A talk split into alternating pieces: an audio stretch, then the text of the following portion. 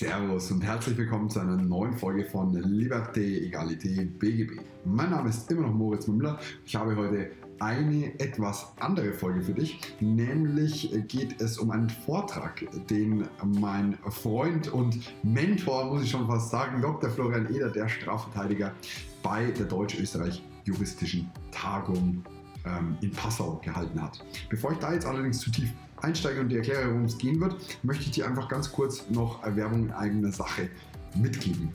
Und zwar geht es um unsere Schönfelder-Taschen von The Loyal One. Wir haben gerade eine nagelneue Charge äh, komplett äh, uns ausgedacht, äh, designt, produziert und jetzt ist sie auf dem Weg zu uns. Die kommt circa am 6. oder 7. Dezember bei uns an und die Vorbestellungen laufen auf Hochtouren. Die schwarze Tasche sind schon, oder von den schwarzen Taschen sind schon über 30 Prozent verkauft. Also er rennt uns da absolut die Türen ein.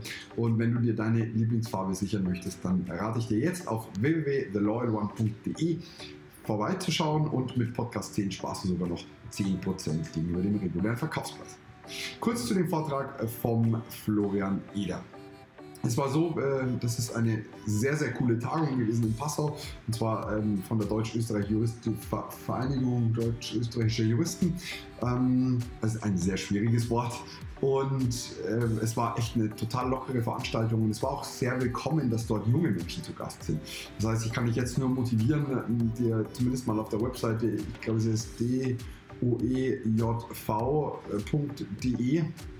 mal vorbeizuschauen und äh, dich in das Anmeldeformular einzutragen, denn da besteht auf jeden Fall Interesse an jungen Menschen und es ist eine absolut geniale Veranstaltung zum Netzwerken, auch um den Anwaltsberuf näher kennenzulernen. Jetzt zum eigentlichen Vortrag. Äh, er hat einen Vortrag über die Unternehmensdurchsuchung bzw. die Do's and Don'ts während der Unternehmensdurchsuchung im strafrechtlichen Sinne ähm, gehalten. Und der Einstieg war etwas anders als gewöhnlich, den habe ich dir gemutet für eine ganz kurze Sekunde, denn wir hatten am Abend vorher ein Kabarett, wo es um ähm, Urteile zu Beleidigungen ging und da war ein Wort dabei, welches ein Landgericht als äh, lediglich die überspitzte Äußerung sachlicher Kritik bezeichnet hat. Und dieses hat er dann einfach ganz spontan in seinen Vortrag eingebaut, damit hatten alle was zu lachen. Allerdings wollte ich jetzt nicht einen falschen Eindruck vermitteln. Daher keine ähm, Sorge, das war Absicht und ich wünsche dir ganz viel Spaß mit dem fast einstündigen Vortrag. Es war hochinteressant und äh, hörst dir auf jeden Fall bis zum Schluss an. Da kannst du auf jeden Fall einige coole Informationen mitnehmen. In diesem Sinne wünsche ich dir ganz viel Spaß mit der Folge. So. Vielen Dank, Ralf. Liebe Kollegen, liebe Kolleginnen oder im Duktus der gestrigen Sprache zu bleiben, ich mache es mir nicht zu eigen, liebe ähm, boah, hat er das gesagt? Ich habe es nur gestern zitiert. Habe ich gehört irgendwo. Ähm, wir werden uns jetzt mal heute ein bisschen mit Durchsuchungen in Unternehmen äh, beschäftigen, was man tun darf, soll als anwaltlicher Berater oder was man nicht tun sollte. Und das hören wir uns heute so ein bisschen an. Ähm, da mag ich mich dann auch gleich unterstützen dazu. Wir werden am, am, Anfang so ein ganz kurzes Impulsreferat machen, so um die Basics mal kurz zu legen und dann gehen wir da rein und werden mal so das bisschen besprechen miteinander.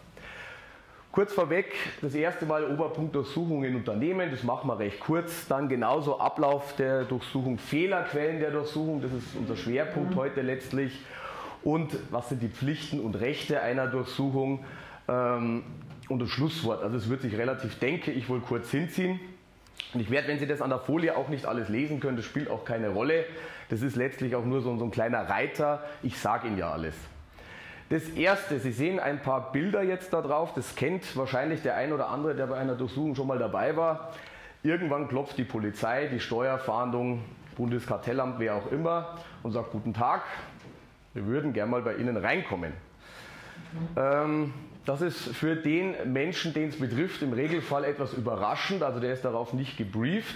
Die Unternehmer im Regelfall sowieso nicht, außer es ist ein Unternehmer, der das schon öfters erlebt hat, dann weiß er ungefähr, wie es abläuft. Die meisten wissen es nicht und sind dann ganz überrascht. Und wenn die vorher noch nie was davon gehört haben, können da die größten Fehler passieren. Jeder weiß es, der in der Strafverteidigung ist. Die erste Vernehmung ist meistens die Vernichtung des ganzen Falles, weil die bringt man im Regelfall nicht mehr weg. Und so ist es bei der Durchsuchung natürlich auch. Das Dramatische bei den Unternehmen ist natürlich auch, ähm, Die gehen rein, die machen, sind mit mehreren Personen, vielen Autos oftmals, äh, marschieren rein, keiner weiß so wirklich, was er tun muss im Unternehmen und dann wird mal alles schön eingepackt. Die wenigsten schauen mal den Durchsuchungsbeschluss an. Wenn einer gut ist, ruft er vielleicht einen Verteidiger an, das wäre dann schon optimal. Äh, wenn das einer nicht macht, dann wird alles mal mitgenommen und dann kann man hinterher als anwaltlicher Berater schauen, wie können wir das wieder irgendwie gerade biegen. Also so viel vorweg einfach mal jetzt. Wenn Sie sich diese Situation vorstellen, wer dabei war, kann das relativ einfach. Die erste Frage, an wen richtet sich die Durchsuchung? Das machen wir nur ganz kurz. Es kann sich natürlich an den Beschuldigten richten, das ist so die Primär, der Primäradressat. Es kann sich auch an Dritte richten, das Ganze, beim Unbeteiligten zum Beispiel. Auch da darf ich durchsuchen. Und das ist das Problem, dann äh, beim Unternehmen oft, weil das Unternehmen ist ja jetzt nicht so wirklich, zumindest momentan noch nicht, so wirklich Gegenstand, sondern wir haben noch das Individualstrafrecht, also derjenige Unternehmer selber hat erstmal das Problem. Ähm, was kann im Unternehmen passieren? Das kann vielfältig sein. Steuerstrafsachen, vielleicht Beteiligungen an irgendetwas anderem, was man gar nicht so erblickt hat. Oder vielleicht macht mal ein Mitarbeiter einfach Mist, auch das ist schon mal passiert. Wir haben ein Unternehmen und der Mitarbeiter hat seinen PC und auf dem PC hat er Sachen runtergeladen, die nicht so gut sind oder nicht erlaubt sind. Und dann äh, wird da irgendwie die IP-Adresse gecheckt und man kommt am Ende des Tages, ach, da ist ein Unternehmen und dann kann die Polizei auch da reinlaufen. Und das laufen die da rein, äh, wollen vielleicht nur zu dem PC und machen Zufallsfunde im Unternehmen. Das ist dann natürlich das Worst-Case-Szenario, wenn wir haben. Ähm, auch da muss man natürlich genau schauen, die Umgrenzungen am Durchsuchungsbeschluss, was darf man anschauen, was nicht. Auch das werden wir dann noch besprechen. Dann natürlich auch, wie es weitergeht bei den Angehörigen. Auch das sind Ad oder können Adressaten eben sein. Und ganz gefährlich, auch wenn wir bei Unternehmen sind, die Steuerberatung. Äh, da, wenn die Steuerberater unter uns sind, bitte immer aufpassen, Mandanten gleich, das sage ich vorweg immer sagen, niemals die Schweigepflichtsentbindung äh, unterschreiben lassen. Das schieben die gerne unter, haben gleich so vorgefertigt, Zoll, Steuerfahndung, schreiben Sie doch mal bitte Ihren Namen da drauf und unterschreiben Sie, dann dürfen wir beim Steuerberater auch gleich alles abholen. Niemals freiwillig das machen. Wenn Sie es beschlagnahmen, ist es was anderes, aber niemals bitte freiwillig davon entbinden. Und auch äh, bei Unternehmen, last but not least, die Banken natürlich. Auch die Banken werden dann durchsucht, bezogen auf das Unternehmen oder bezogen auf die Individualperson und auch da kann man natürlich dann, äh, sagen wir mal, ob das jetzt äh, Schließfächer sind, ob das Kontobewegungen sind und, und, und. Auch da wird natürlich sich dann diese Durchsuchung hinrichten. Das Ganze würde im Regelfall, wenn das groß aufgezogen ist, alles gleichzeitig fungieren. Das heißt, die gehen an das Unternehmen oder an die Unternehmenssitze, wenn wir mehrere haben, die gehen zur Bank, die gehen zu den Angehörigen, die gehen zum Heimatort des Chefs oder wer auch immer, wo er wohnt und zur Steuerberatung. Das läuft alles gleichzeitig ab, weil es soll ja eine Überraschung bleiben. Gut, wie sieht sowas aus? Ich habe jetzt nur einfach mal so ein paar Beschlüsse äh, ja, aufgeworfen. Die sind immer so ein bisschen ähnlich. Das ist jetzt beispielsweise ein Durchsuchungsbeschluss beim Beschuldigten. Wegen was ist egal, ist vom Amtsgericht erlassen worden. Dann ist nur wichtig, im Ermittlungsverfahren gegen den Beschuldigten ist dann aufgeführt. Dann die Frage, und das ist jetzt zentral für uns anwaltliche Berater, weil das sollten wir gleich mal prüfen, wo darf denn durchsucht werden? Denn das ist die Begrenzung des Durchsuchungsbeschlusses. Denn nur was da steht, ist grundsätzlich mal vom Durchsuchungsbeschluss gedeckt und da dürfen die durchsuchen. Bei allem anderen kann man sagen, Moment, der Durchsuchungsbeschluss endet hier, das ist nicht mehr davon umfasst. Dann wird immer draufstehen, was ist, was wird denn gesucht? Das sollte eigentlich eine Konkretisierung sein, ist allerdings äh, in der Praxis also jeder kennt es von uns, da steht alles drauf. Also gesucht wird, die ganze Litanei, da wird niemals irgendwie individualisiert, sondern da gibt es die Textbausteine, es wird alles einfach durchsucht. Von Unterlagen über den PC und was auch immer, also das sind reine Textbausteine. Aber auch da, würden die irgendwas ansehen wollen, was da nicht steht, kann man sagen, Moment, der Durchsuchungsbeschluss geht nicht so weit. Da haben sie keine Rechte erstmal. Gut, und dann haben wir vielleicht noch ähm, beim Durchsuchungsbeschluss warum denn das so sein soll. Also man wird kurz darstellen, was der Hintergrund ist, warum man durchsucht, ganz gerafft, ganz kurz so den Sachverhalt samt Vorwurf. Hier ist es jetzt äh, beispielsweise der Verdacht einer Steuerstraftat mit den ganzen steuerlichen äh, äh Implikationen, Umsatzsteuer, Gewerbesteuer und so weiter. Gut, so wird ein Durchsuchungsbeschluss im Regelfall aufgebaut sein, zumindest jetzt der deutsche. Ich habe für die österreichischen Kollegen auch einen bei der Bank, aber das wäre jetzt so der typische deutsche Durchsuchungsbeschluss. Und am Ende des Tages soll hier unten noch die Verhältnismäßigkeit geprüft werden, ist natürlich ein Witz. Also ich habe da noch nie eine wirkliche Prüfung gesehen, das ist immer ein gleicher Satz. Also in Bayern ist es genauso, die Haft ist verhältnismäßig, Punkt. Äh, das ist völlig egal, da findet keine Prüfung statt. Gut, das gleiche gibt es jetzt auch noch mal kurz hingeworfen beim ich glaube, Angehörigen haben wir jetzt hier, genau beim Unverdächtigen, das war jetzt in dem Fall, glaube ich, ein Angehöriger, der ist ähnlich aufgebaut, etwas kürzer, weil da müssen nicht alle Informationen drin sein, aber natürlich, was immer drinstehen muss, in dem Steuerstrafverfahren als Beispiel jetzt, wird die Durchsuchung auch hier wieder was durchsucht werden darf. In dem Fall ist es die Wohnung, Nebenräume und Behältnisse. Dann muss hier die Straße oder irgendwas stehen bei dem Unverdächtigen, also wer ist wiederum Adressat. Und was wird wieder gesucht? Das ist der Hintergrund. Der Rest bleibt dann weg. Also man muss nicht so wirklich darstellen, warum wir jetzt da reingehen, was so der Background ist. Das muss man Unverdächtigen nicht oder soll man eigentlich auch nicht. Das wäre jetzt der beim Unverdächtigen. Dann haben wir jetzt noch in äh, dem Fall, glaube ich, jetzt beim bei einer Steuerkanzlei. Schaut auch wieder gleich aus. Genau gleich aufgebaut wie beim Unverdächtigen. Wieder aber ganz wichtig, was wird gesucht, wo wird es gesucht und bei wem darf es gesucht werden und wie ist der Umfang, also Geschäftsräume, Privaträumlichkeiten und so weiter. Und das jetzt für die österreichischen Kollegen, das wollte ich auch einbauen, damit es nicht immer nur die deutschen Sachen sind. Das ist jetzt beispielsweise zwar nur ein Protokoll, kein Beschluss, weil da habe ich leider keinen auf die Kürze der Zeit gefunden. Da war das Protokoll, da wurde eine, eine Bank durchsucht im Rahmen der Rechtshilfe in Österreich und darüber ist dann das Protokoll aufgenommen worden, dass die Schließfächer und die Unterlagen ausgefolgt worden sind. Da hat dann versucht, die Bank selber noch was zu machen, dass sie es eben nicht öffnen muss. Aber das war die Geschichte dann in Österreich. Die Österreicher, das klappt mittlerweile eigentlich ganz gut, die Rechtshilfe. Ab und zu sträuben sie sich, aber nicht lange. Ähm, das funktioniert tatsächlich eigentlich sehr, sehr gut. Ähm, wenn die Staatsanwaltschaften in Deutschland das halbwegs noch hinreichend bestimmen. Also wenn die Beschlüsse gar verkürzt werden, funktioniert es nicht, aber das wissen die bei uns mittlerweile auch, wie sie schreiben, sodass die Österreicher im Regelfall das dann auch durchwinken, in Anführungsstrichen. Gut, so viel mal vorweg. Das Problem bei der Durchsuchung, und das stellt sich ja, das ist einfach der Überraschungsmoment. Man kommt rein, meistens in den frühen Morgenstunden, und es das heißt, hallo, Arbeiten werden eingestellt im Unternehmen, an der Pforte vorne. Wo ist der Chef? Wo ist der Geschäftsführer? Wo sind die Räumlichkeiten? Jetzt ist die Frage, wie reagieren die da unten? Viele, die, sich, die es noch nie gehört haben, ja, wissen, was sie tun sollen, sagen, ah, der Chef ist vielleicht gerade nicht da. Äh, dann wird die nächste Frage sein, wo sind die Räumlichkeiten? Und dann rennen die ganzen, fahren da mal durch die Gegend und räumen mal alles aus oder schauen sich mal alles an und dann ist schon, äh, sagen wir mal, so ein bisschen was ins, ja, die Kuh fast schon nicht mehr vom Eis zu holen, weil dann verselbstständigt sich das Ganze. Also dieser Überraschungsmoment, wie gesagt, das wird natürlich nicht angekündigt. Also das ist ja auch, wenn wir mal die Akteneinsicht bekommen, werden auch solche Durchsuchungsbeschlüsse, sofern sie erlassen worden sind, natürlich rausgenommen. Die finden wir da nicht drin, weil uns Verteidigern traut man ja auch nicht. Und in Wirtschaftsstrafsachen gehen oftmals, nicht immer, aber oftmals natürlich im Vorfeld verdeckte äh, Maßnahmen voraus, zum Beispiel eine Telekommunikationsüberwachung. Man hört schon, Wochen, Monate davor ähm, die Telekommunikation ab.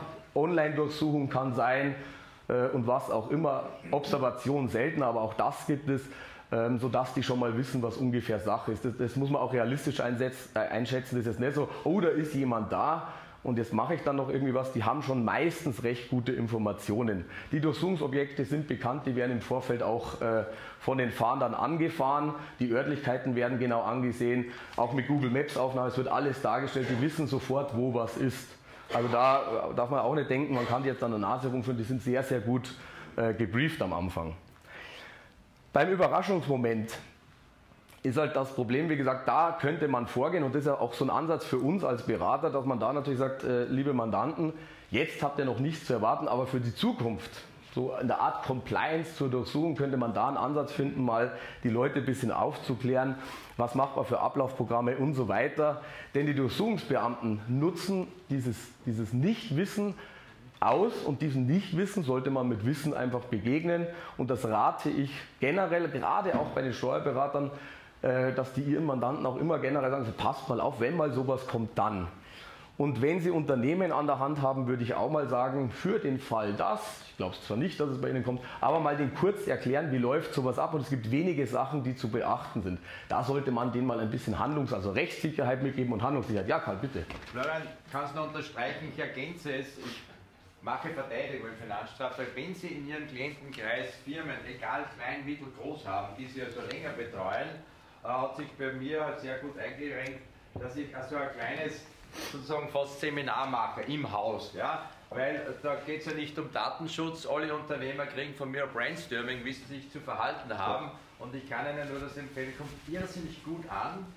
Und bis jetzt hatte ich tatsächlich einen Fall, es ist gut, dass es nicht mehr sind, und der hat zum Telefonhörer gegriffen, hat mich Gott sei Dank auch erreicht. Und dann ist so abgelaufen, wie wir es jetzt noch hören. Also ich kann das nur empfehlen, am besten gleich alle zusammensammeln, schafft Klientenbindung und haben sie es auf einmal. Ja. Und wenn sie es noch finanziell äh, gut verkaufen, dann ist Weihnachten auch gesichert. Ja, wie auch immer. Gut. Ähm, wie gesagt, die regelmäßige Zeit von Durchsuchungen ist fast immer in der Früh. Da gibt es zwei Varianten. Im Sommer dürfte ab 4 Uhr durchsucht werden und im Winter ab 6 Uhr. Da kommen die zwar nicht so früh, aber gehen Sie davon aus, definitiv beim Unternehmer vor Geschäftsbeginn oder gerade bei Geschäftsbeginn. Dann stehen die alle parat. Freitags nachmittags ist ganz selten, aber habe ich auch schon mal erlebt. Warum das natürlich so ist, also einerseits, weil da alle Leute da sind, weil das Überraschung am besten ist, aber andererseits, weil auch die normalen Anwälte erstmal nicht zu erreichen sind vor 8 Uhr. Da gehen wir gerade vielleicht erstmal in die Kanzlei oder haben den ersten Kaffee. Ähm, aber das ist oftmals die Erreichbarkeit nicht, wenn man kein Notfalltelefon hat, ist es etwas schwierig. Und freitags nachmittags haben wir ja gestern gelernt, sind Anwälte eh alle auf dem Golfplatz und die anderen arbeiten dann und wir golfen den ganzen Tag. Ähm, das wird sicherlich auch ausgenutzt. Je nach Altersstruktur, das ist natürlich auch wichtig. Ähm, wie sieht es jetzt, wie gesagt, aus, so eine Durchsuchung? Auch das, die alles mitgemacht haben, ist jetzt ein alter Hut natürlich zeitgleiche Durchsuchung bei verschiedenen Standorten. Ähm, wo kommen, wo schlagen die auf? Natürlich an der Pforte, da gehen die erstmal rein beim Empfang. Deswegen da muss das Briefing stimmen. Die ersten Leute, die man ranholt, wenn man mit einem Unternehmer redet, sich das zeigen lassen und die Frage, wo ist euer Einfallstor? Wer sitzt da? Und derjenige oder diejenige, die muss gut gebrieft sein. Und das Briefen sollte man da ganz intensiv machen, weil da werden schon mal die Weichen gestellt. Ähm, dann wird natürlich mitgeteilt, ja, wir durchsuchen jetzt. Ähm, manchmal wird der Durchsuchungsbeschluss mal kurz gezeigt, vielleicht gar ausgehändigt. Das ist allerdings sehr selten, dass der ausgehändigt wird. Das heißt aber, wir durchsuchen jetzt und dann fangen die schon an. Also auch da gleich schauen, dass man irgendwie an den Durchsuchungsbeschluss kommen würde oder das gleich denen sagen. Das nächste, was gleich gesagt wird bei den Beamten, ab jetzt wird nicht mehr telefoniert. Sämtliche Telefonate sind abzustellen keine Handytelefonate, nichts internes, gar nicht mehr wird telefoniert.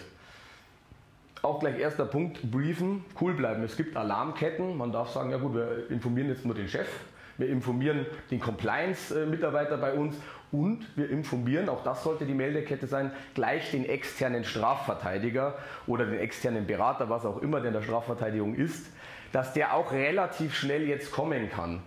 Weil was man nicht weiß, da können wir ja nicht einsetzen. Aber sobald wir wissen, machen wir das Gleiche, dann wir telefonieren sofort mit dem Ermittlungsführer und sagen, lieber Ermittlungsführer, gib mir 10, 15, 20 Minuten, dann bin ich da, bitte bis dahin zuwarten. Das funktioniert im Regelfall wirklich gut. Also da muss ich tatsächlich sagen, da gab es bisher noch keine Probleme, außer in einem Fall. Äh, da durfte die Steuerfahndung aber den ganzen LKW wieder leer machen, als ich kam. Da waren es dann selber schuld, weil ich habe dann den Durchsuchungsbeschluss mir angeschaut. Und wenn die Veranlagungsjahre natürlich nicht ganz stimmen und ich frage, haben Sie, was weiß ich, 2012 und später aufgeladen und die grinsen mich schon blöd an, dann frage ich, was haben Sie? Ja, wir haben so ein paar Ältere, die sind jetzt ganz hinten im LKW.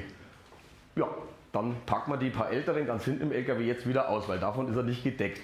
Dann waren es alle grantig, aber ansonsten funktioniert es wirklich gut, das muss man sagen.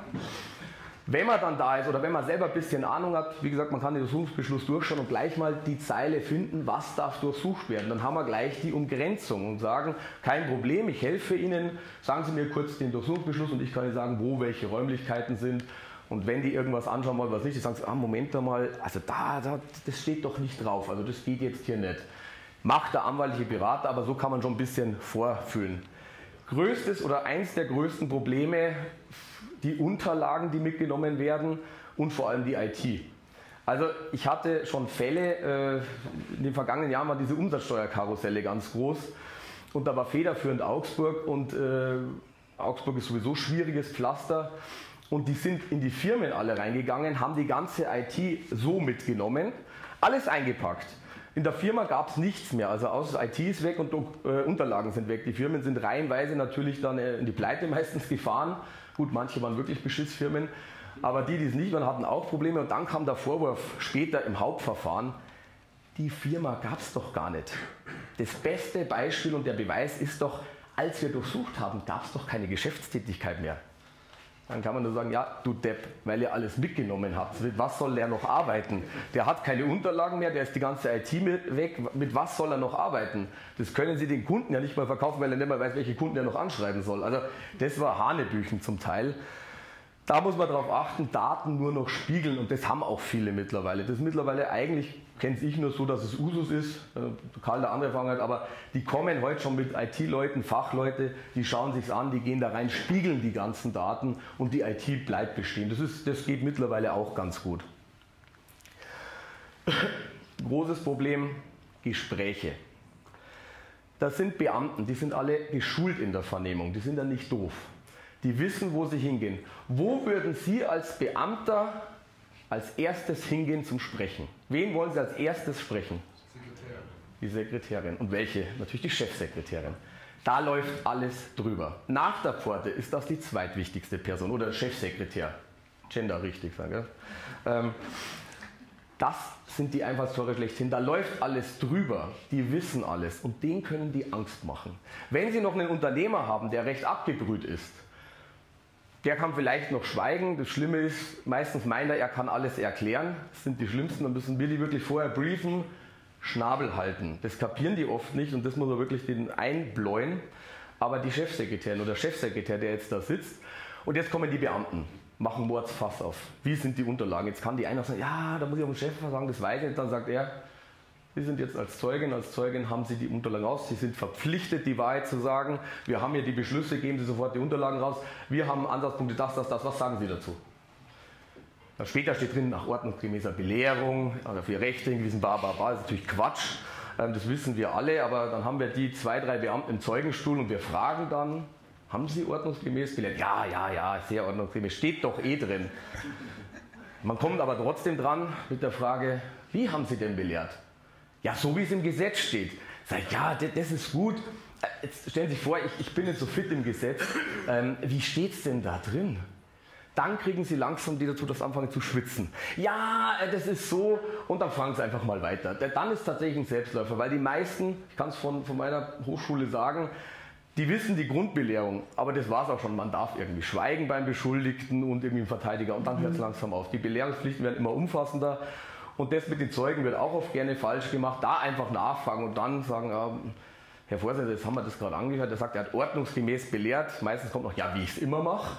Da muss man auch noch drauf hinbringen. Wie machen Sie? Ja, wie ich es immer mache. Und dann kann man sagen, er sagt uns, wie er es immer macht. Das haben wir es gehört, das ist falsch. Also war es da auch falsch. Aber das ist halt schwierig, dahin zu kommen. Und ist nicht immer von Erfolg gekrönt, aber so könnte man so ein bisschen drankommen. Aber da auch hinwirken mit diesen Befragungen. Und in Deutschland ist so, ich weiß nicht, wie es in Österreich ist, aber in Deutschland hat sich das Gesetz jetzt bei den Zeugen leider geändert. Früher mussten die bei der Polizei auch nicht erscheinen. Äh, jetzt müssen sie erscheinen und auch aussagen vor der Polizei, was natürlich sich äh, etwas schlecht gemacht hat. Und das wird bei Durchsuchungen auch gemacht. Dazu kommen wir dann auch noch. Ja, und am Ende ist natürlich klar, irgendwann ziehen die Leute alle wieder ab und dann ist wieder etwas mehr Ruhe eingekehrt.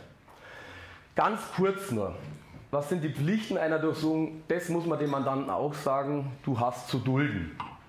Also nichts Aktives machen nimm es hin. Wenn du jetzt dann Mordsfass aufmachst, ich meine, wir können diskutieren mit dem Staatsanwalt oder mit dem Ermittlungsführer, äh, wenn der Durchsuchungsbeschluss jetzt unzureichend ist oder sonstiges, aber der Mandant bitte nicht und dem auch sagen, er soll nicht behindern.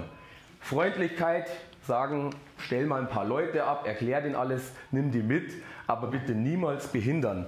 Das Einzige, was wir machen können, wir gehen wieder auf den Durchsuchungsbeschluss und schauen, wo wird denn durchsucht? Da kann man sagen, ja, da kannst du den anschauen und sagen, ja, Moment, das sind aber jetzt nicht die Räumlichkeiten. Solange der anwaltliche Berater nicht da ist, weil dann übernehmen wir eh wieder die Schirmherrschaft. Aber das muss man den Leuten auch sagen, sie haben eine Duldungspflicht. Ähm, wenn man da was nicht duldet, kommt der unmittelbare Zwang. Und ich habe jetzt hier ein Video, wie das aussehen kann. Sie sehen hier Polizeibeamten, da ist eine Tür und ich vermute, die wollen in die Tür rein und der, der dahinter ist, will das irgendwie nicht. Dann zeige ich Ihnen, wie das dann aussieht.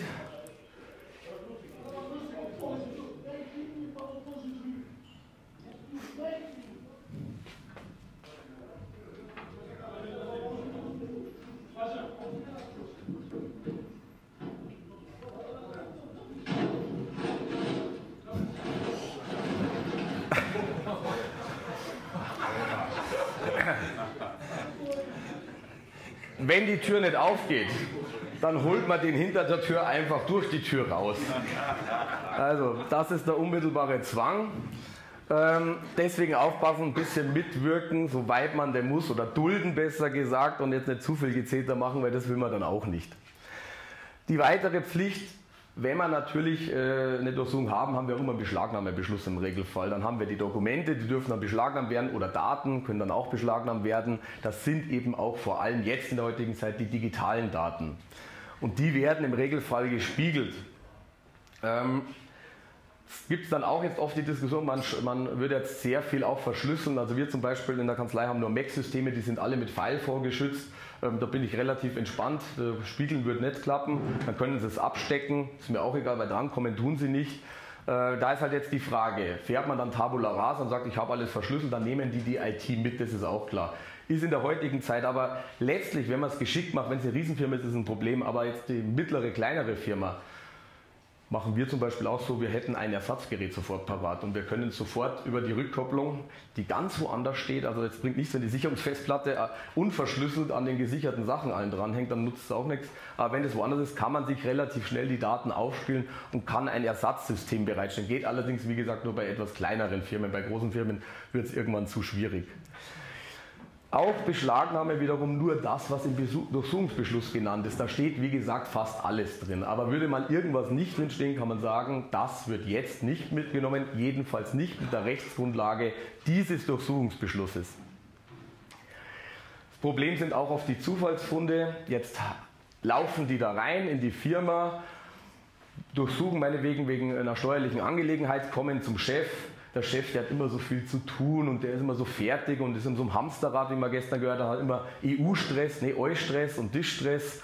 Und damit er klarkommt, hat er so ein kleines weißes Pulver immer im Schubladen drin.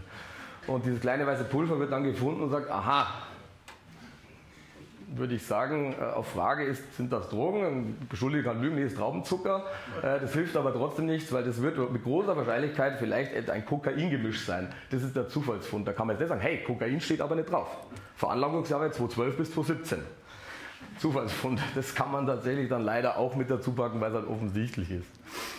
Ähm, wenn Sie jetzt aber Sachen haben, wo man darüber streiten könnte oder hochvertraulich sind, und man sagt, da sind wir jetzt nicht ganz klar, das geht dann wieder eigentlich uns Berater an, dann wird es versiegelt.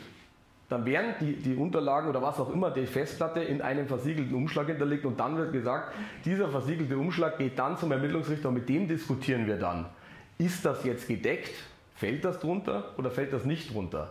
Aber unbedingt auf die Versiegelung bestehen, weil in dem Moment, wo was offen ist und wir sagen, nein, das wollt ihr nicht, ist das das Erste, was gleich mal versucht wird auszulesen. Und die Frage ist, ob es verwertet werden darf oder nicht, aber es ist oft wurscht, weil die Fernwirkung gibt es ja nicht. Dann schauen die sich das drauf und haben Ansatzpunkte vielleicht für andere Ergebnisse. Also da muss man darauf achten. Das sind wieder nur die Beispiele, was gesucht werden darf und welche Aufzeichnungen. Gut, dann, und das ist jetzt das große Problem, wie gesagt, Vernehmung von Zeugen. Seit 2017 haben wir das im Gesetz drin stehen, dass die Polizei Zeugen vernehmen darf. Das steht im, also in Deutschland 163 Absatz 3 in der neuen Fassung drin. Da darf die Polizei auf Anordnung der Staatsanwaltschaft das machen. Jetzt gibt es das Problem, diese Anordnung, da wird diskutiert, gibt es so eine generelle Anordnung oder gibt es eine Einzelfallanordnung? Kann man jetzt auch darüber streiten. Das Problem ist jetzt weder, äh, was jetzt da vorliegt, weil in Bayern, die sind relativ entspannt, das ist alles generell, das passt dann schon. Ähm, und jetzt machen die das. Und das Problem bei der Untersuchung ist, es gibt keine Ladungsfrist. Jetzt kommen die her zur Chefsekretärin und sagen, wie schaut es so aus? Als erstes die informatorische Befragung. Ist noch keine Vernehmung. Wir fragen erstmal so ganz wild, das meinen Polizisten immer so ganz gern, ja, ist alles informatorisch erstmal, wo man sagt, nee, wenn der schon das Blut an den Fingern hat und hier die, die, die, das Messer in der Hand, dann ist das keine informatorische Befragung mehr. Dann hat sich der Anfangsverdacht schon äh, hinreichend konkretisiert. Beim Zeugen ist auch schwierig, ähm, weil die machen Druck und den Fehler machen es auch. Das kann man in der Hauptverhandlung dann auch rausbringen dann wird man irgendwie mal sagen, ja, die haben gesagt, ich bin die Chefsekretärin, da läuft alles drüber. Und dann sagen gleich, Sie wollen nichts sagen, Sie machen sich doch gleich hier mitstrafbar. Ja, und dann Espenlaub, ja, ja, ich sag eh was. Nicht belehrt, aber das klappt, das ist oft sanfter Druck, das funktioniert. Und da muss man auch natürlich dann später bei der Hauptverhandlung mal draufhauen und sagen, ja, wie war das denn? War die nicht schon Zeugin? Dann sage ich, nein, nein, nein, die ist doch nur Sekretärin. Ja, wieso sind Sie dann bei der hingegangen? Was wollten Sie denn von der? Ja, wir, wollten uns nur mal so erkundigen. Ja, was haben Sie sich denn da erkundigt? Sie kommen schon wieder hin, dass die irgendwann sagen, ja, und wenn, selbst wenn Sie nicht hinkommen, sagen Sie, ja, was meinen Sie denn, warum Sie denn zur Chefsekretärin gehen? Was läuft denn da alles drüber? Wie beim Karl zum Beispiel, gell? Du hast keinen Computer. So ist es. Und äh, ich selbst bin also nicht unglücklich darüber, aber Österreich ist kleiner und gemütlicher, dass äh, diese Vernehmung von Zeugen von der Polizei durchgeführt wird, weil wenn es einer von meinen Klienten ist, die alle gebrieft haben für diesen Fall, dann schauen die wirklich, dass sie mich schnell erreichen, weil dann sage ich ihm schon, welche Befragung ist der Zeugin, ist der Zeugin und dann mache ich einen Termin aus und dann dürfen wir dabei sein. Und das Schöne ist, aber das ist wirklich wahrscheinlich in Deutschland nicht möglich, wir dürfen zwar dort nichts sagen, das kannst du aber vorstellen, was ich dort mache. Ja. Also, also äh, für uns ist das ein Vorteil. Ah, dann klappt's. Aber du musst vorher den Mandanten so briefen, wie du jetzt gerade Genau. gesagt hast, weil sonst fällt die Und Sekretärin nicht den rein und der Mandant, der gerne redet, fehlt auch. Genau, nicht nur den Mandanten, sondern auch die nur anderen noch Leute. Reparatur und die geht dann nicht. Genau. Und die vernehmen das halt auch dann gleich. Das ist das momentane Problem. An Ort und Stelle wird vorgeladen und zack, die Einvernahme mit dem ganzen Druckaufbau. Man erklärt vielleicht nicht, dass es einen Zeugenbeistand gibt. Das ist das nächste Problem. Mit einem Strafverteidiger tut man sich schwer. Man muss weitere Leute haben, dass die anderen flankiert werden. Also da braucht man ein bisschen Man- oder Womanpower. Die Rechte, ähm, da denke ich, da brauche ich jetzt nicht viel dazu sagen, dass Anwesenheitsrechten gibt, Ausweispflichten, Dokumentationen, Anfertigung von äh, Kopien von Unterlagen, das ist wichtig, unbedingt machen für den weiteren Geschäftsablauf. Die Rechte, Aussageverweigerung, Zeugnisverweigerungsrecht, sofern einer miteinander verwandt oder verschwägert oder sonstiges ist. Und auch Auskunftsverweigerungsrecht, wenn sich einer selber belasten würde. Und natürlich jederzeitige Hinzuziehung. Das sind so die Basics, die man auf jeden Fall hinbringen oder dem Mandanten nahebringen sollte, dass die wissen, was Sache ist. Genau, das sind so die wesentlichen oder wichtigsten Varianten. Dieses Anfertigen von Kopien ist ganz wichtig. Äh, Und wie gesagt, die Hinzuziehung, wenn wir da sind, ist es schon weniger gefährlich. Ähm, Recht zur Aussageverweigerung, äh, das ist auch eher unproblematisch, kennen wir auch. Da nur noch mal ganz wichtig, es gibt kein Wortlautprotokoll, deswegen nichts sagen, das wird einfach nicht. Die Polizisten erzählen uns hinterher alles. Keinerlei Unterschriften leisten, bitte das dem Mandanten auch einbläuen, weil die Kreuzen werden durch die Polizei gemacht, wo drin steht, er hat freiwillig zugestimmt, er hat auf alles verzichtet und er ist mit dem Verlust sämtlicher Rechte quasi zufrieden und er unterschreibt dann. Und der Hauptverhandlung heißt, ja, Sie haben es doch belehrt, Sie haben doch das doch unterschrieben. Und wenn er dann sagt, ja, ich habe es nicht gelesen, dann sagt der Richter auch, Sie werden doch nicht was unterschreiben, was Sie nicht lesen. Das ist doch im Geschäftsverkehr nicht üblich, aber es ist rein faktisch. Also das auch bitte sagen, nichts unterschreiben und wenn er nichts unterschreibt, würde auch niemals den Berufsgeheimnisträger von seiner Verschwiegenheit entbinden. Das war nämlich als Beispiel Schwarzarbeitsgesetz, der Zoll marschiert rein, hat sein Formular dabei, bitte entbinde mich von der Verschwiegenheit, zack, und dann darf man gleich in die Steuerkanzlei einlaufen und der Steuerberater kann nicht mehr sagen, ich bin verschwiegen, weil die sagen, du bist entbunden. Liebe Grüße. Das können wir uns sparen. Und dann würde ich jetzt sagen, lieber Marc, darf ich dich mit dazu nehmen? So, ich bin die Polizei hier, du gehst erstmal Oh, drüber. Entschuldigung, ja. natürlich. Ich ganz Ja. eine Frage stellen, was gerade passt? Ähm, dieses Recht auf Versiegelung und äh, nicht telefonieren ist mir aufgefallen. Ja. Wie verhält man sich? Also erstmal dieses nicht telefonieren, ist das zulässig? Dass sagt, ihr dürft jetzt Nein. nicht mehr telefonieren? Nein, weil du darfst zu jedem Zeitpunkt, wenn du Beschuldiger bist, deinen Verteidiger kontaktieren, 137. Und als Zeuge habe ich den Anspruch, wenn jetzt eine Vernehmung oder was auch immer droht, Zeugenbeistand 68b, also deutsches Recht. Wie sind die Erfahrungswerte sowohl bei dem Telefonproblem als auch bei der Versiegelung? Ja. Wenn die Polizei mal sagt, ja, nee, lasse ich aber nicht zu. Ja, das wird auch die Polizei ab und zu machen. Dann habe ich, brief ich immer meine, kein Problem, das werden wir dann sagen, wir dokumentieren das und das sage ich dann meinem Anwalt, dass sie mich nicht gelassen haben. Wenn er nichts sagt, dann geht es ja noch. Im Üblichen funktioniert es aus meiner Sicht eigentlich ganz gut, weil ein bisschen Angst haben die schon, wenn die jetzt komplett alle Rechte abschneiden und wenn einer vehement sagt, ich, wenn sie sagen, ich bin beschuldigt, dann habe ich auch ein Recht auf einen Verteidiger und jederzeit und das möchte ich jetzt. Und wenn er sagt, oh nee, Telefonsperre, dann kann man immer auch briefen, dass er sagt, ja dann ruft ihr doch bei ihm an. Ist kein Problem, die Telefonnummer ist da, ruft ihr an, weil die sagen dann, wir können ja nicht überprüfen, wen sie anrufen. Ist kein Problem, ruf, rufst du doch an beim Verteidiger. Dann kannst du überprüfen, ist es der Marc Meisch, ist der Florian Eder, wer auch immer. Das funktioniert meines Erachtens wirklich recht gut. Dann ist der Wind auch aus den Segeln genommen eigentlich. Und die Versiegelung, das funktioniert, wenn wir da sind. Also der Mandant selber wird es nicht machen, sondern da sollten wir da sein. Dann geht es aber auch. Ja. Kann ich mir vom Durchsuchungsbeschluss eine Kopie machen? Ja, da, da wird immer rumgestritten, weil es ja Teil der Ermittlungsakte ist. Ich krieg schon immer. Also unproblematisch.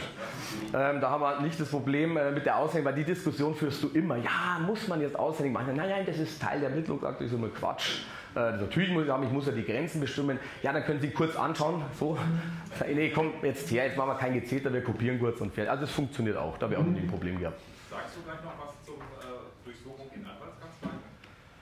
Das hätte ich jetzt nicht vorgehabt, weil sonst sprengt es uns wirklich den Vortrag. Ja, bei der, der Sekretärin als Zeugin, Ja. wie weit kann die gebrieft werden, dass sie in der Situation richtig reagiert? Heißt, dass sie möglicherweise sagt, ja, wenn Sie jetzt zu mir sagen, dass ich da möglicherweise mich selber belaste, dann sage ich erst einmal gar nichts und ich möchte ein Zeugenbeispiel Ja. haben. Also soweit wird wohl die, Ja. die, das Briefing von der Sekretärin gehen in dem. Ja, muss es auch, weil man kann ja immer sagen, ja, Sie sind ja jetzt nicht beschuldigt, ja, ist schon klar, aber Sie sagen, Sie kommen ja zu mir, dann läuft ja viel drüber. Dann könnte man sagen, ja, dann liegt ja vielleicht eine Beihilfe gar nicht so fern, weil in dem Moment, wo ich irgendwas checke, was nicht stimmt, bin ich ja mit dabei vielleicht sogar. Und weil ich es nicht selber beurteilen kann, das kommt eh gleich noch, hätte ich gerne einen anwaltlichen Beistand.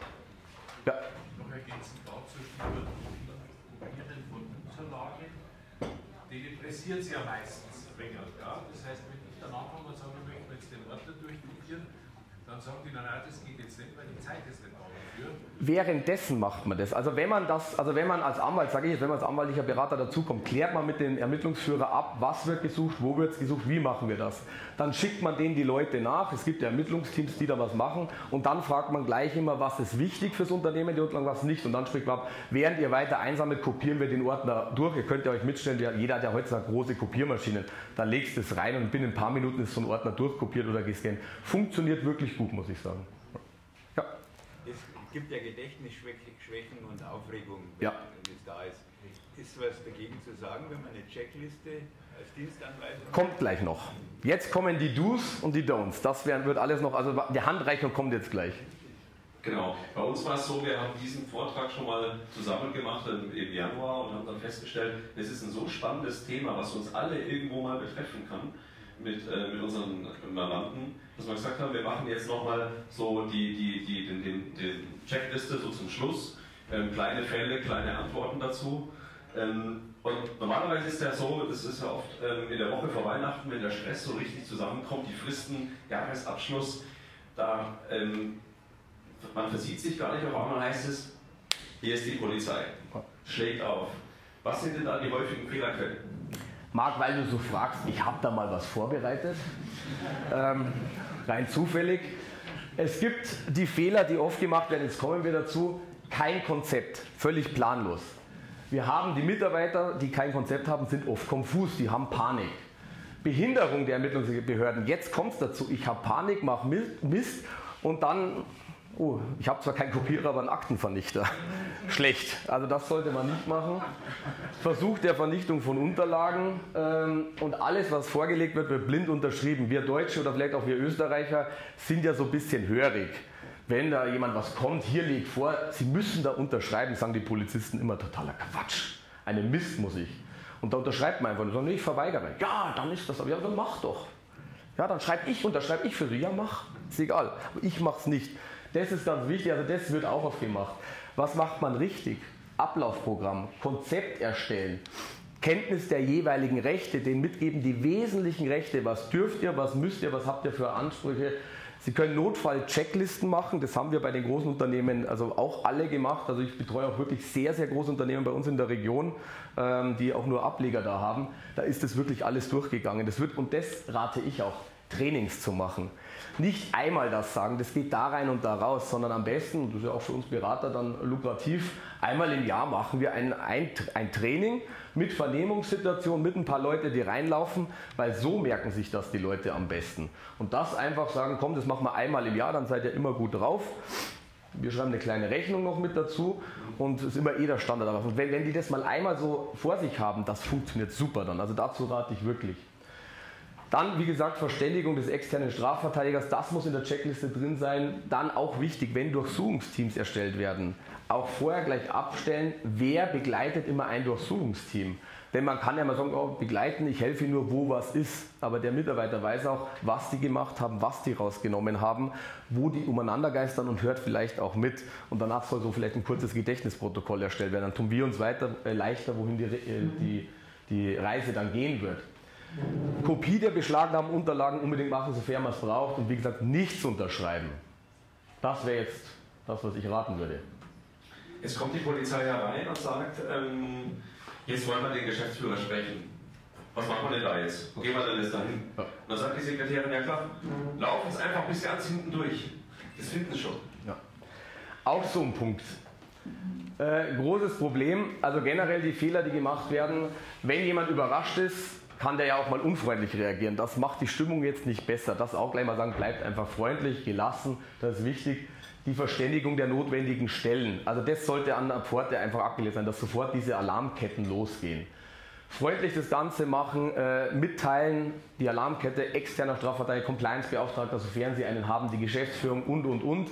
Immer auch sagen, das machen wir, damit es Ihnen auch schneller geht. Gerne in Ihrer Abwesenheit, hören Sie am Telefon gleich mit, wir machen das intern oder Sie können, natürlich, ich stelle es gerne auf laut, das funktioniert dann auch und dann das kurze Zuwarten und sagen, warten vielleicht die fünf bis zehn Minuten, bis die Leute mit beisammen sind, immer mit einem Wirkungsführer das ausmachen. Das klappt auch sehr, sehr gut. Und dann steht er da, der Oberförster. Ah, halt so.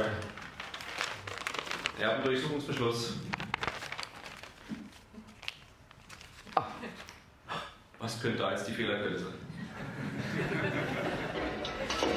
Das muss ich kurz überspringen, weil wir haben etwas Zeitverzug. Was ist der Fehler? Wie gesagt, wir haben den Beschluss weg, ist schon mal der Fehler zu sagen, nee, nee, wenn du mir schon nicht geben willst, aber anschauen darf ich es mir zumindest, weil ich muss ja wissen, wo die Grenzen sind. Also das auf jeden Fall mal kurz auswendig lassen und nicht nur zeigen und weg, sondern sagen, ich schaue mir das mal kurz durch. Nicht überall blind Zutritt gewähren, wie es dann viele machen, weil sie Panik haben und äh, wie gesagt, auch niemals bitte was sicherstellen lassen und sagen, alles geben, kannst du alles haben und am Schluss das Kreuz in Sicherstellung. Dann kann man es im Nachgang natürlich nicht überprüfen. Also aushändigen lassen, durchsehen und dann schauen, wie wir gerade durchgenommen haben, was steht im Durchsuchungsbeschluss drin, wo sind die Grenzen. Das wäre dann wichtig. Genau. Die Polizei kommt und sagt, wo, wo ist denn Ihr Server? Wir würden gerne die Cloud mitnehmen. Sagt die Sekretärin, es ist dieser stickige Raum da hinten. Geht's ab? Das machen Sie selber, das ist mir zu stickig da. Ja, auch das wieder ähm, IT, Technik, großes Problem. Auch da wieder bitte nicht sagen, gehen Sie einfach hinter, nehmen Sie alles mit, stöpeln Sie alles ab. Ähm, auch wieder alles freiwillig herausgeben, bitte nicht. Nie was freiwillig, also jetzt nicht Zwang ausüben lassen, sondern immer sagen, nee, freiwillig nicht, Sie können es beschlagnahmen. Das ist wichtig. Ähm, Vorsicht, Marc. Ähm, Kopien fertigen, das immer wieder zu sagen und die Sachen werden regelmäßig gespiegelt, sodass die Daten dann auch da bleiben. Dagegen kann man sich nicht verwehren. Also ich kann nicht sagen, Sie dürfen nicht spiegeln und Sie dürfen die IT nicht mitnehmen. Eins von beiden muss man, sofern im Durchsuchungsbeschluss steht. Aber wie gesagt, auch da wieder mit dabei sein, um zu wissen, was die wirklich dann machen. Genau. Manchmal ist ja auch so, so eine Durchsuchung, die zieht sich ein bisschen, oder? Das ist ja nicht in einer Stunde unbedingt vorbei. Da steht man draußen und sagt so, Praktikant steht da und sagt, hm, also dein Chef, der hat schon Dreck am Stecken, oder? Ein bisschen, ein bisschen. Ähm, Vernehmung, informatorische Befragung, wie vorher schon angesprochen, Vorsicht. Auch da bitte einfach briefen. Man redet grundsätzlich nicht mit den Durchsuchungspersonen. Man bleibt freundlich, aber man redet nicht mit ihnen. Auch nicht beispielsweise beim Rauchen draußen. Das ist immer so, die kommen ja nicht zufällig zum Rauchen, sondern die haben ja immer einen Hintergrund, warum sie ins Gespräch kommen über den Smalltalk. Und die wollen nicht Smalltalk führen. Das ist die Einführung, dass man hinlockt, komm, ich bin nett, gib dir Feuer und du gibst mir dafür etwas, damit ich auch was habe. Also da muss man wirklich den sagen, die sind nicht alle nett, die sind auch nicht unfreundlich. Marc? Das steht immer im Weg, oder? Mensch. ähm, auch hier sagen, freundlich sein, auch wenn irgendeine Frage ist, denen helfen, aber ansonsten wird erstmal nichts gesagt. Wenn wir eine Vernehmung haben, ist es ein bisschen anders. Wie gesagt, da muss man vielleicht schauen, dass man Zeugenbeistand bekommt, weil nur der in Wirtschaftsstrafsachen das überblicken kann. Das kann man auch deutlich kommunizieren. Ich schlage immer, wenn der Kripo äh, wegen Wirtschaftsstraftaten kommt, ich kündige es nie vorher an. Die haben immer eine Zeugenvernehmung, die sie rausschicken und ich brauche es nur durchschauen und weiß, der ist nicht Zeuge. Und wenn sie dann mit zur Kripo gehen bei einer gesonderten Zeugenvernahme, dann fällt das Gesicht immer runter, wenn der Verteidiger da mit dabei ist. Ach, Herr Eder, Sie auch hier? Ja, ich freue mich auf die Zeugenvernehmung. Und wir wissen ja genau, Mosaiktheorie, man schweigt dann natürlich generell, weil jede Kleinigkeit führt irgendwo zu einer eigenen Belastung und als Beschuldigter sowieso nichts sagen, Verteidiger anrufen. Und da bitte die Unternehmer auch briefen, die können ihren Mitarbeitern viel Mist erzählen, aber nicht geschulten Durchsuchungsbeamten äh, den gleichen Schmarrn erzählen, weil die erzählen irgendwas und das treibt sie ins Verderben, weil die sind den Druck insoweit auch nicht gewohnt. Ja, und es ist so, jetzt, ähm, Jörg, bitte hier unterschreiben. Na, überschreibt für nichts geht. Also, also wenn das alles schon gehört hätte, gell? Sehr gut. Also ich habe hier ein Beispiel kurz hingebracht, ein echtes Vernehmungsprotokoll. Ähm, kann man auch sagen, war vom Finanzamt Rosenheim Steuerfahndung, Vernehmungsniederschrift. Es wurde ermittelt und hier wurde als Zeuge, aha, Geschäftsführer der GmbH und so weiter und so fort, er wird als Zeuge belehrt, er erklärt zur Sache. Gefühlte halbe Stunde später kommt das letzte Blatt des Protokolles. Und ich zitiere, der Vernehmungsbeamte, wie können Sie sich das erklären, dass wir bei so und so, bei dessen Steuerberater, bei dessen Buchhalterin und bei dessen Wohnräumen keine solchen Rechnungen gefunden haben? Wie können Sie sich das erklären? Überlegen Sie gut. Die Rechnungen sind nicht rausgegangen. Ich will Ihnen eine goldene Brücke bauen. Hä? Wie, ich will den Zeugen eine goldene Brücke bauen? Was braucht denn eine goldene Brücke? Der ist doch Zeuge. Der ist doch nur jemanden, dem er was anderes erzählen will. Jetzt steht da Zeuge, überlegt lange, Klammer zu. Vernehmender, Herr, Sie haben ein Problem. Sie hängen da sauber drin. Ich sage es Ihnen ganz offen, ich will mit offenen Karten spielen. Danke, nach einer halben Stunde spielt er jetzt mit offenen Karten. Dann sagt der Zeuge, da möchte ich jetzt gerne jemand hinzuziehen. Sagt der Vernehmungsbeamte, lassen Sie es jetzt mal sitzen. Ich werde jetzt die Vernehmung unterbrechen. Ich gebe Ihnen jetzt Bedenkzeit. Wir haben so und so viel Uhr. Also, das ist der typische Fall. Von vornherein war das natürlich Quatsch, diese Zeugenstellung. Es wurde ausgenutzt. Gut, wenn man so dumm ist und das dann auch noch so verschriftet, dann haben sie natürlich später leichtes Spiel als äh, Verteidiger. Ähm, aber meistens sind sie nicht ganz so dämlich und verschriften es nicht so. Das Ding ist natürlich augenscheinlich alles nicht äh, unterliegt alles einem Verwertungsverbot, aber da muss man die Leute wirklich darauf hinbriefen und das ist zum Beispiel, ich komme über die Zeugenschiene rein und ich weiß genau, was vorher los war, weil die Erkenntnisse sind nicht während der Vernehmung erst entstanden. So, jetzt wollte ich ein Handy von Ihnen. Wer ist kooperativ? Ja. Ähm, Face ID? Oder entsperren? Können Sie es kurz entsperren, bitte? Ich brauche ein entsperrtes Handy jetzt. Ja, also für die, Ja. Show, für die Show oder für. Für die Show natürlich.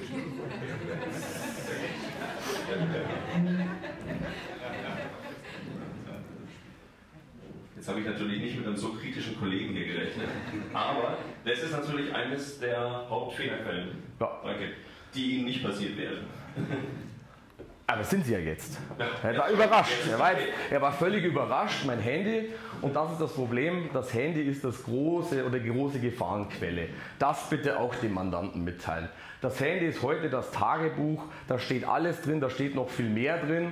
Äh, Wenn es jetzt rein private Sachen sind, die nicht strafbar sind, ist es egal. Ähm, aber auch das ist nicht angenehm. Aber wenn irgendwas da Anknüpfungspunkte sind, aufpassen. WhatsApp, Chat oder sonstiges niemals freiwillig entsperren. Weder mit, mit Code oder sonstiges. Ganz, ganz wichtig. Sie sind, kein Mensch ist verpflichtet, dem bitte auch sagen. Man muss den Code nicht rausrücken. Jedenfalls nicht, wenn ich Beschuldigter bin, habe ich keine Pflicht, den Code rauszurücken. Und auch als Zeuge, wenn ich mich dadurch selber belaste. Dann brauche ich bloß sagen, ja, könnte ja sein, dass ich mich selber belaste, das möchte ich jetzt nicht. Was heute diskutiert wird, ist die Face-ID, ähm, der Fingerprint, ob man da mitwirken muss. Mein Ergebnis ist letztlich, jedenfalls beim Fingerprint, nein, weil da muss ich ja aktiv was auflegen. Ich habe schon von Polizisten gehört, die geholfen haben mit der Auflage auf dem Handy. Ja, ist tatsächlich, also ist tatsächlich traurig. Ähm, das höre ich nämlich von den Polizisten, die ich dann auch ausbilde, die sagen, ja, die haben dann zu zweit den Finger auf das Telefon gelegt und dann war es entsperrt. Und bei der Face ID, da würde ich einfach das Spiel mitmachen. Oder Sie machen, das ist ganz wichtig bei den modernen Handys, die kapieren den Augenaufschlag, machen es einfach so. Dann, dann geht das Handy im Regelfall auch nicht auf. Aber da aufpassen, es gibt meines Erachtens derzeit keine Eingriffsgrundlage dafür, dass ich gezwungen bin, irgendwie bei der Handyentschlüsselung mitzuwirken, auch ob es Face ID ist oder sonstiges. Das bitte den Aussagen auch niemals freiwillig das Handy irgendwie entsperren. Gut, das war jetzt beim Abzug noch äh, so ganz kurz. Ähm, Nochmal kurz durchgehen, nichts unterschreiben, wie gesagt, haben wir eh schon oft gehört. Das ist der typische Durchsuchungsbeschluss, wo die Kreuzchen hier gesetzt werden. Und wenn man nicht unterschreibt, hat man da kein Problem hinterher. Gut, Mobiltelefon. Ach, die Geschichte mit Celebrite könnte man noch kommen. Meistens sagen sie, wenn sie nicht entsperren, kein Problem, machen wir kostenpflichtig, kostet so und so viel Euro. Das interessiert den Unternehmer jetzt nicht. Das ist eher für den Privatmann, wenn man dann, oh, 3000 Euro, ja, dann gebe ich es lieber doch freiwillig. Ich kann es zumindest für die iPhones sagen, der neuesten Generation mit dem neuesten iOS drauf, die sind derzeit von Celebrite nicht knackfähig. Die kommen nicht dran. Bei älteren Modellen ja, bei Android-Systemen eher problematisch, aber nicht bei den neuesten iPhones. Gut. Dann wären wir jetzt soweit durch. Letzte Bemerkung. Was machen wir im Vorfeld? Den Mandanten briefen, was wir heute gehört haben, den einstellen darauf, Compliance-Konzepte, sage ich jetzt mal, für den Ablauf zu entwickeln, schauen, dass vielleicht die Leichen im Keller nicht alle irgendwo rumliegen, äh, ordentliches Coaching machen. Wenn der Notfall ist, Ablauf der Durchsuchung steuern, in dem Moment, wo Sie hinkommen, sprechen Sie mit den Ermittlungspersonen und mit dem Ermittlungsführer und ordnen das Ganze etwas, den ganzen Hühnerhaufen, sage ich jetzt mal. Den Mandanten sicher durchschleusen, weil auch wenn er gebrieft ist, Panik kann immer passieren und das sollte nicht sein. Also bitte nicht, dass man dieses Bild dann irgendwie bekommt, weil dann kann ich Ihnen sagen, dann werden Sie ihn demnächst in der U-Haft besuchen wegen Verdunklungsgefahr. Das Problem der Verdunklungsgefahr ist, die bekommt man fast nie weg. Man kann sagen, es ist alles durchsucht, aber wir haben beim Stadler auch gesehen, beim Audi-Chef, da war auch alles durchsucht und der kam auch trotzdem nicht, lange Zeit nicht raus. Ähm, also da bitte drauf nachschauen. Und bei der Nachsorge auch wichtig, wir haben Kunden, wir haben die Presse. Auch da muss man ein bisschen geschickt das Ganze steuern. Und natürlich, ähm, wenn man jetzt Unterlagen beschlagnahmt bekommen hat, die man doch braucht, diskutiert man, die kriegt man im Regelfall auch raus, jedenfalls Kopien, das hat bisher bei mir auch immer geklappt, sehe ich kein Problem. Verwertungsfragen, diese ganzen rechtlichen Fragen, die werden auch erst im Nachgang zu großen Teilen nicht während der Durchsuchung brauchen nicht lang rumdiskutieren, sondern das ganz gemütlich im Nachgang. Was bleibt hängen, hoffe ich, unvorbereitet sein heißt hilflos sein, allerdings schafft Rechtssicherheit auch Handlungssicherheit. Und damit vielen Dank, sagen wir beide. Und wir dürfen hinweisen, weil wir so Social Media affin sind, folgen Sie uns.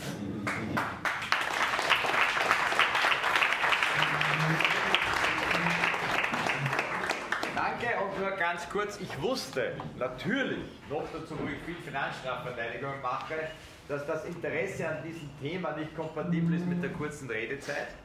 Und ich werde die beiden Herrschaften sicher überreden können, an einer der nächsten Tagungen nochmals zu dem Thema mit der Erweiterung logischerweise, dass auch Durchsuchungen in Steuerkanzleien und Anwaltskanzleien, die bitte stattfinden, wie das abläuft. Und ergänze das dazu, wenn Sie so ein Meeting mit Ihren Klienten machen, und die meisten haben doch nur, so wie wir, Klein- und Mittelbetriebe, die also nicht ganz große geschulte Steuerkanzleien haben, dann laden Sie unbedingt auch die Steuerberater ein. Die sind nämlich zum Großteil, das ist ja keine große Kritik, genauso unbedarft ja. und überrascht und natürlich nicht so firm. Ja. Aus, äh, das, das, davon leben wir teilweise, dass sie auch uns die Verteidigungen überlassen, nicht nur dort, wo es gezwungen werden, sondern auch vorher, was ja, nicht schlecht ist. Wir denken anders. Richtig. also daher wird dieses Thema zweifellos noch einmal auf einem Tagungspunkt sein sodass ich, wenn nicht jetzt direkt eine Spontanfrage ist, äh, das verspreche und meine Versprechen halte ich ein. Eine kleine Aufmerksamkeit habe ich für einen Professor und für einen Strafverteidiger. Ein bezeichnender Titel, Sie wissen alles. Oh, vielen Dank, vielen Dank, lieber Karl, Dankeschön und vielen Dank. So. Ich teile es mit dir natürlich. Lieb von dir. So. Wir gehen nahtlos weiter und steigen jetzt komplett in die digitale Welt rein. Während unser nächster Vortragender mit der Technologie befasst, ist das alles funktioniert.